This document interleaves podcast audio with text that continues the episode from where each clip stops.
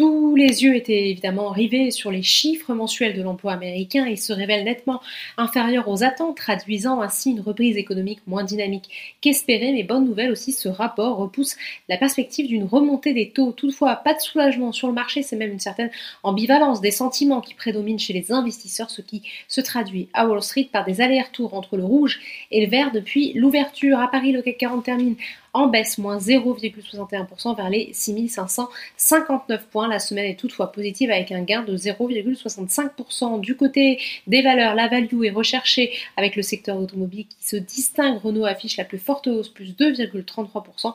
En hausse également Saint-Gobain qui avance de 1,75%. Unibail Rodamco Westfield est également bien orienté, 1,5% de hausse. La foncière commerciale est portée par l'annonce d'une montée au capital de Xavier Niel.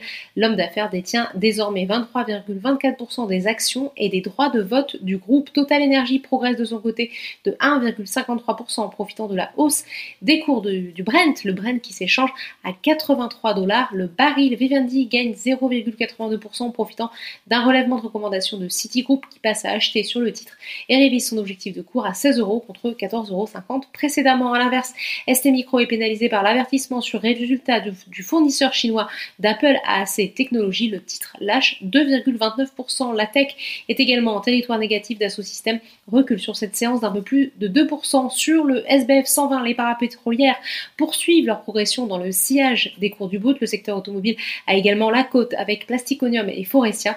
Et Ramet est toujours en progression. Le titre gagne 10% en une semaine. De son côté, Casino recule. La filiale de commerce en ligne du groupe a en effet annoncé ne plus être en mesure de confirmer ses prévisions au vu du ralentissement de son activité au troisième trimestre et a reporté son augmentation de capital. Voilà, c'est tout pour ce soir. N'oubliez pas, toute l'actualité économique et financière est sur Boursorama.